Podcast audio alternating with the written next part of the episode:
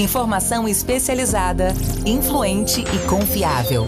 Podcast MIT Technology Review Brasil.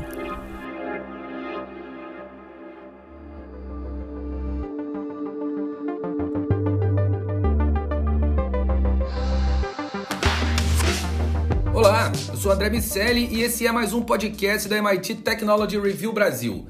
Hoje eu, Rafael Coimbra e Carlos Aros vamos falar sobre a tecnologia e a guerra do Afeganistão. A coalizão liderada pelos Estados Unidos tinha mais poder de fogo, mais equipamentos e mais dinheiro, mas foi o Talibã que mais lucrou com o progresso tecnológico. Antes de começar a disparar os nossos mísseis, eu quero lembrar que esse podcast é um oferecimento do SAIS e da Salesforce. Carlos Aros, apesar ou talvez por causa dos custos humanos, as guerras costumam ser tempos de inovação tecnológica. Ah, se a gente olhar para a história, as guerras napoleônicas trouxeram produtos enlatados, a guerra civil dos Estados Unidos impulsionou o desenvolvimento de submarinos. A Segunda Guerra Mundial começou lá com os biplanos e carroças puxadas por cavalos e terminou com radar, foguete, caças e bombas atômicas. Desde o Renascimento é assim. Além de, de, de, ter, na Segunda Guerra, a gente também viu a, a, a revolução da computação acontecendo. Então, não faltam exemplos de evoluções tecnológicas acontecidas em função das guerras. Vou dividir a nossa conversa de hoje em avanços dos dois lados. E eu quero começar, Carlos Aros, te perguntando quais foram os avanços que a guerra do Afeganistão trouxe para o Ocidente. Bom, eu acho que fora do campo bélico, ela trouxe um entendimento muito maior, de maneira geral, é, para todas as nações do Ocidente, não só aquelas envolvidas com uh, o combate, um conhecimento sobre o que é, não é, o Talibã, o que é esse pedaço do mundo que é carregado de história, carregado de conflitos, uma mistura de povos, de tribos e de é, uma construção social absolutamente complicada e fez com que esse aprendizado fosse evoluindo ao longo do tempo. Infelizmente, esse aprendizado não se converteu, de alguma maneira, em um entendimento sobre é, como lidar melhor com essas diferenças, com essas divergências, e houve um aprofundamento dessa disputa. A própria saída dos Estados Unidos do território, decisão do presidente Joe Biden agora, carregada é, de questionamentos sobre a maneira correta, sobre abandonar o povo à própria sorte, enfim, é uma série de discussões que, que caminham para além do campo de batalha, mas que extrapolam ali para o campo social e desse entendimento. Agora, do ponto de vista é, tecnológico, o próprio artigo traz essa reflexão, e aí depois de ler, é, eu comecei a, a, a, procurar e tentar entender exatamente é, quais seriam esses avanços, e você cita alguns desses exemplos, o artigo traz outros, mas de alguma maneira o Ocidente lutou esta guerra com as mesmas armas do começo ao fim. Óbvio, houve uma evolução profunda, a, a os, os aviões é, controlados à distância por pilotos que estavam comandando os jatos em cockpits montados ali é, em salas dentro do, do, dos centros de inteligência do governo americano, outros tipos de ferramentas, mas de maneira geral, essa guerra não trouxe um aprimoramento uh, de tecnologias é, para além daquilo que a gente já esperaria acontecer e que a gente viu em outros ambientes. Né? O, o artigo dá um exemplo interessante que a Guerra Civil Americana impulsionou o desenvolvimento de submarinos. Eu não vejo e também não consegui olhar daquilo que eu li enquanto uh, a gente se preparava para essa, essa nossa conversa, não consegui entender nada que trouxesse, do ponto de vista tecnológico, uma revolução diferente daquela que nós já esperávamos e experimentávamos de alguma maneira é, em outros campos. Ou seja, essa guerra não trouxe para o Ocidente vantagens como inovações tecnológicas.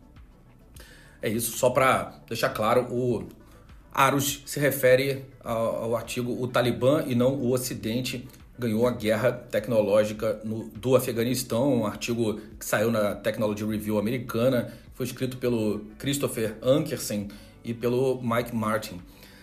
Bom, agora eu vou perguntar sobre o outro lado. Rafa, o, o, o Ocidente começou e terminou igual. E o Talibã? O Talibã ganhou muito, André. Eu acho que essa guerra, ela diferentemente de outras que nós vimos com muitas armas, armas até pesadas e só para contextualizar, os Estados Unidos hoje dominam muita tecnologia, tem drones, caças, equipamentos é, grandes que poderiam é, dizimar aquele país ali é, rapidamente, mas não era essa estratégia. A guerra dos Estados Unidos ali era uma guerra de manutenção. Eles conseguiram tomar o poder e passar para o Afeganistão de uma maneira é, relativamente simples, 20 anos atrás, e depois eles fizeram aquele trabalho de manutenção.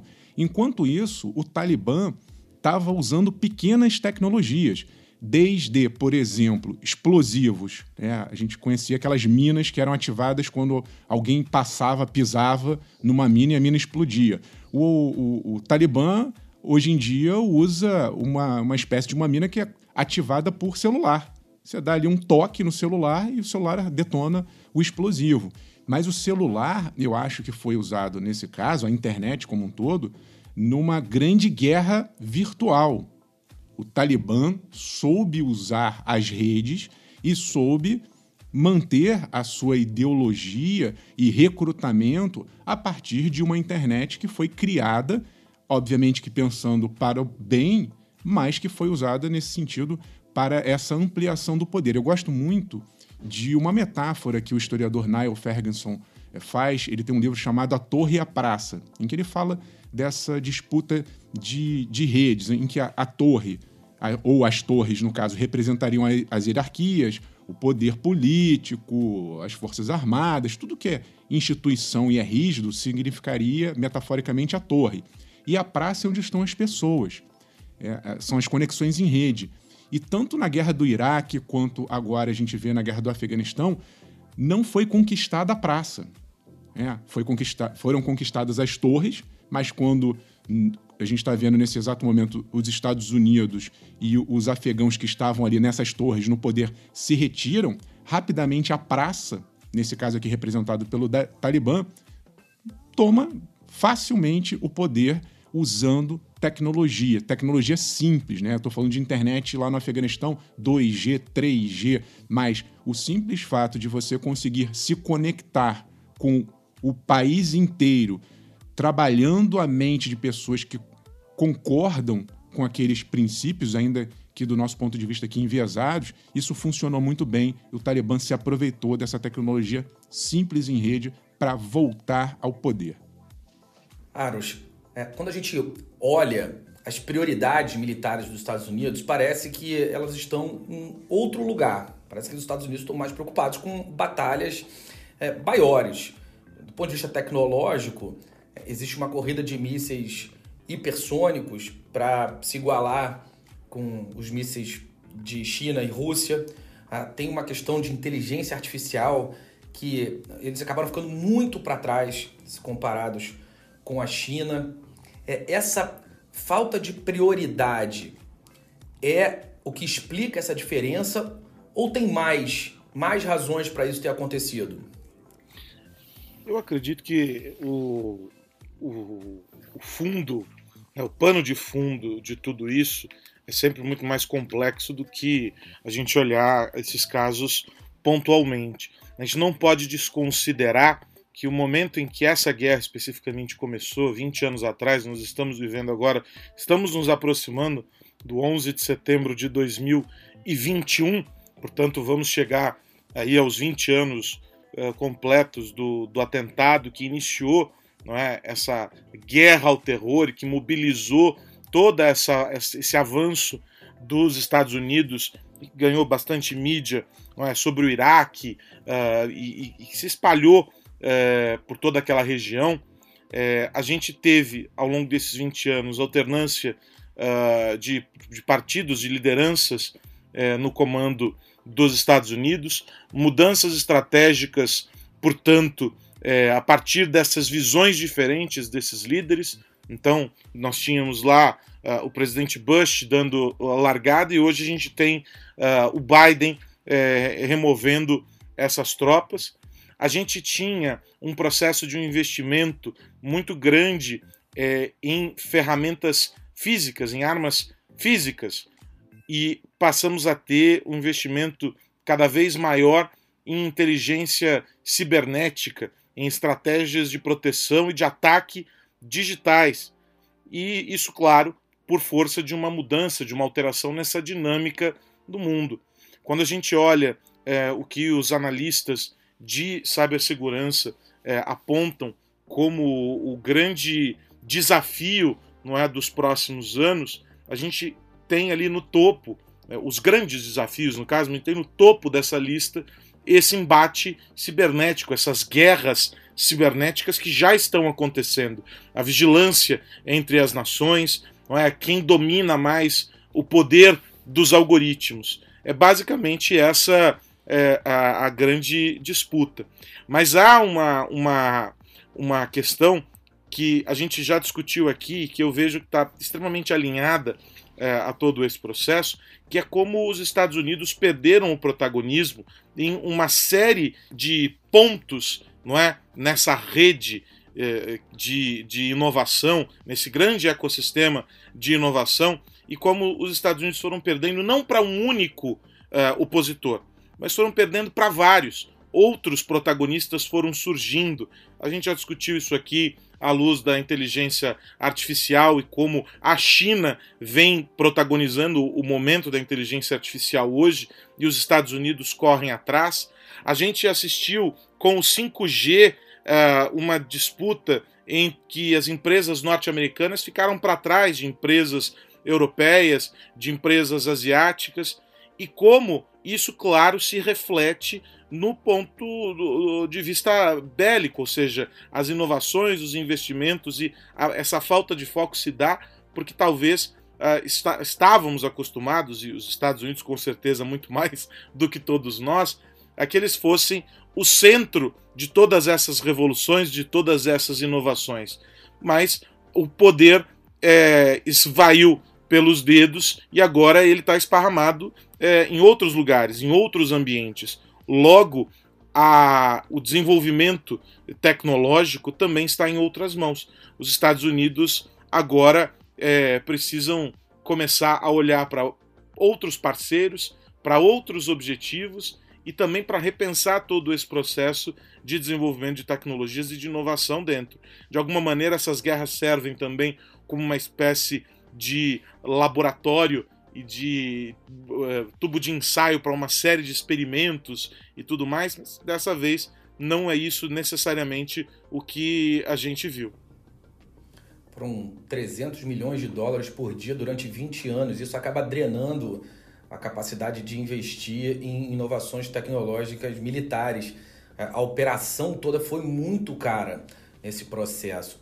E aí, fico pensando, Rafa, como vão ser as batalhas é, do amanhã. Para onde você acha que a guerra caminha? A, a guerra, André, eu acho que a gente está numa num novo cenário de Guerra Fria 2.0, né? Para quem não é tão antigo assim e não lembra, Guerra Fria ali nos anos 80 era aquele, aquela sensação de que uma supernação poderia atacar outra. Então todo mundo tinha, a gente já tinha experiência uh, das, das grandes guerras mundiais, incluindo bombas atômicas, todo mundo ali munido de ogivas nucleares, e aí ficava aquela situação, olha, fica quieto que eu não te ataco, e, e, e, não acontecia, né? não, não aconteceu aquele temor da Terceira Guerra Mundial com bombas atômicas, mas hoje eu acho que tem essa um pouco desse clima, no sentido das grandes nações. Como eu disse, é muito fácil para Estados Unidos, é, Rússia, China, dizimarem países como o Afeganistão. A questão é que é, você resolve, entre aspas, é, a guerra, mas você não dá de novo poder à população. Acho que o grande desafio hoje é esse. Já se viu que não dá para você simplesmente pulverizar é, inimigos e não dar de, novo o controle ao país. O que os Estados Unidos fizeram nesses 20 anos foi ali mais ou menos administrar com essa mão de ferro, com esse impondo esse terror de dentro para dentro. Estava ali dentro do país ajudando os afegãos a, a, a manterem o controle. Mas essa ameaça, ela faz sentido para quem eh, se sente ameaçado, para quem tem algo a perder. No caso do Talibã, eles não, eles não têm essa, essa visão, essa mesma visão. Para eles é tudo ou nada. Eles estavam ali numa situação em que eles queriam retomar o poder. Por isso que eu estou dizendo que a guerra para os Estados Unidos era uma coisa muito mais de manutenção, administração. E o, o, os talibãs estavam ali com, é, com muito mais engajamento para retomar o poder que quem estava ali sentado no poder e com as armas na mão. Não, então, nesse, é, não... Rafa, não é. só para não só para retomar o poder, mas pela própria manutenção é, da, do, do, grupo, né? Da, dessa da, de, de regimentar novos integrantes, de criar uma base de continuidade, não simplesmente só por, um, por uma disputa de poder. E nesse sentido, a internet foi importante para eles, se a gente for pensar como, como orquestração, porque ainda que fisicamente tivessem sido anulados, vamos colocar entre aspas, uh, pela guerra, nos ambientes digitais a mensagem ela continuou sendo uh, disseminada, né? Com o agravante, Aros, que agora o Talibã ele já tinha ali um controle, como eu estava usando essa expressão, da mente né, de muitos afegãos, recrutando por meio de, de, mecanismos de comunicação digital, redes sociais, só que agora eles estão no poder da infraestrutura física de telecomunicações. Isso sim abre-se, a partir de agora, um novo capítulo que é o liga e desliga da chave. Nós temos visto uh, ao longo dos últimos anos países autoritários que, no momento em que a população começa a tentar se insurgir, começa a fazer manifestações críticas ao governo, o, pessoal vai lá no Ministério das Comunicações do país e, puf, manda desligar a chave para as operadoras. Né? Afinal de contas, agora existe o poder de fato é, no controle da infraestrutura física e isso vai calando a voz da população. Isso é um perigo, porque exatamente o que poderia fazer com que a democracia florescesse internamente, as discussões, as manifestações para se mudar o, o, atual regime, isso vai, eu tenho certeza, do ponto de vista do Talibã, ser calado. Eles vão desligar quando quiserem e eles vão, ao, mesmo tempo, do outro lado, usar a seu favor, porque eles hoje têm uma estrutura, eles têm relações públicas, assessores, eles já entenderam que, diferentemente de 20 anos atrás, quando eles eram contra a internet, eles achavam que aquilo ali era um perigo, era ruim para o regime. Hoje, eles muito espertamente entenderam que aquilo ali é positivo para difundir e manter as ideias do Talibã. É, não é por acaso que o Afeganistão ganhou o apelido de o cemitério de impérios. No século XIX teve uh, o Império Britânico, em 79 teve a União Soviética, agora a, coalizão liderada pelos Estados Unidos. É realmente muito difícil lutar contra um, um, exército que não tem o menor problema em morrer. Agora, só adicionando alguns pontos sobre a guerra do amanhã, eu, eu vejo que essa guerra fria, que eu acho que você colocou muito bem, Rafa, ela, ela é uma disputa de uma supremacia, num ponto que o Aros trouxe, da inteligência artificial, uma disputa por hackear dados e, e, e sistemas operacionais em geral, dá para gerar colapsos em países inteiros a partir de outros países, se você hackear os sistemas certos. Tem todas as tecnologias quânticas, o processamento computacional que pode ajudar nesse processo. A guerra espacial, é, a gente está vendo aí agora um movimento dos empresários nesse processo, mas certamente as nações vão acabar uh, uh, jogando esse, esse, esse jogo mais uma vez e inevitavelmente o, as ações militares vão estar envolvidas nisso. Os hipersônicos que eu falei, todas as questões de biotecnologia e expansão humana, a gente já tem visto, inclusive a Boston Dynamics com alguns robôs para dar suporte na polícia. É, Nova York tentou isso há pouco tempo, eles retrocederam é, justamente por, por, pelo fato da população ter achado uma figura, de certa maneira, inóspita mas como a guerra não é exatamente preocupada com a hospitalidade, uh, os robôs podem facilmente participar desse processo e uma guerra com, que pode ser financeira também com as criptomoedas. Existem diversas possibilidades para essa guerra do amanhã. Mas enquanto amanhã não chega, a gente vira a chave e se preocupa com a semana que vem. O que mais você precisa saber? Então, meu amigo Aros, qual a dica da semana? A dica da semana é ficar atento às próximas duas semanas. Nesses próximos 15 dias, pode ser que a Anatel libere, portanto, o edital aí e coloque o leilão do 5G para funcionar. Já sabemos que há muitos interessados, já sabemos é, como é, cada empresa vai é, caminhar dentro desse universo, os interesses tanto das grandes operadoras quanto das pequenas operadoras, e aí nesse sentido o 5G abre um espaço bem interessante para essa concorrência, para esse mercado. Uh, tudo isso porque na semana que passou o Tribunal de Contas da União aprovou, foram sete votos a um, esse voto solitário, um voto que seguiu o parecer da área técnica do tribunal, portanto, é, colocando vários questionamentos sobre problemas potenciais aí é, do, do texto e da maneira como o texto estava colocado. De uma maneira ou de outra, já há um otimismo bastante grande da indústria que vinha se preparando para fornecer infraestrutura, da indústria que estava pronta para colocar no mercado já equipamentos compatíveis com o 5G.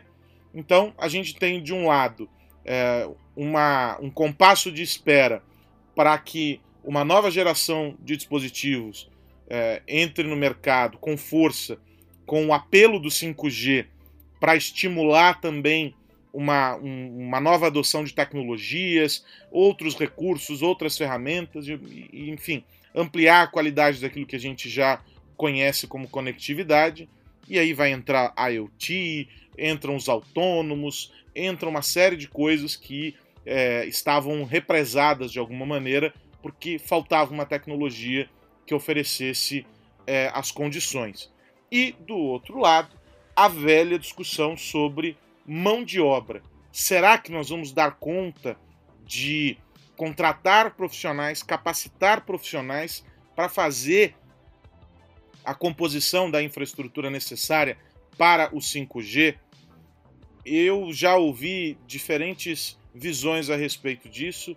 Já ouvi da Huawei como a empresa está trabalhando para capacitar pessoas, porque, por exemplo, já perceberam que vai faltar gente para fazer as conexões de fibra ótica.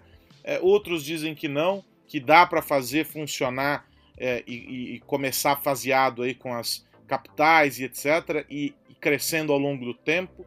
Tem visões é, diferentes sobre desafios, mas todos muito otimistas, acreditando que pode ser que ainda, se a coisa caminhar dentro dessas duas semanas aqui, como se espera, e o ritual for acelerado, ainda nesse ano alguma capital ou outra já comece a disponibilizar o sinal de 5G. E aí, claro, essa é uma visão bastante otimista, a indústria já com contratos mais ou menos desenhados aí para serem assinados.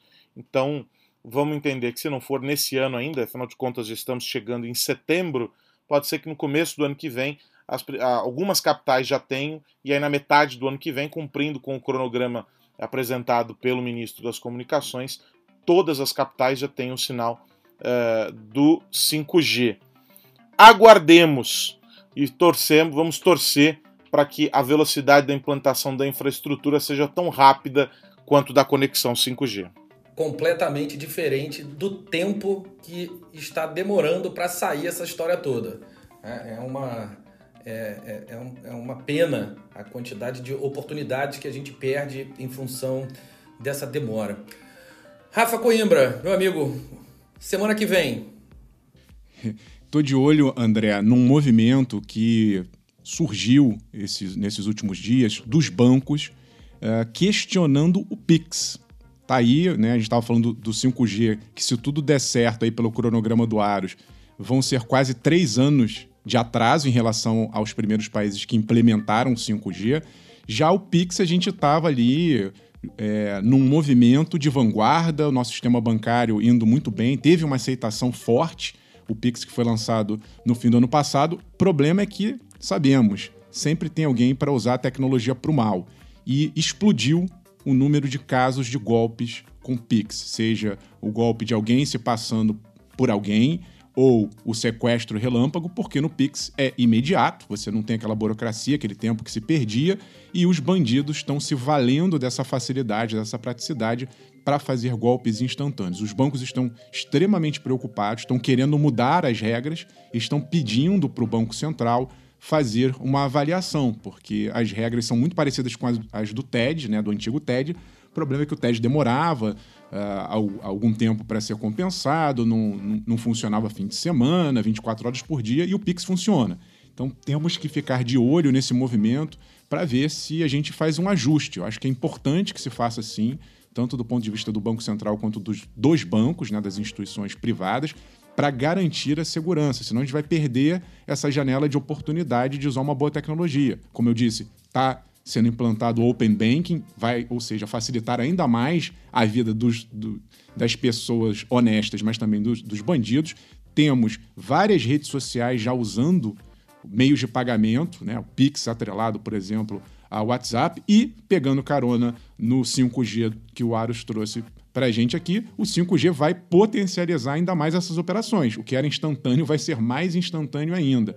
Temos urgentemente que criar novas camadas de segurança para que a gente não jogue fora toda essa tecnologia que pode ser extremamente útil para a nossa economia, mas os bandidos sempre acabam estragando uma grande parte dessa história.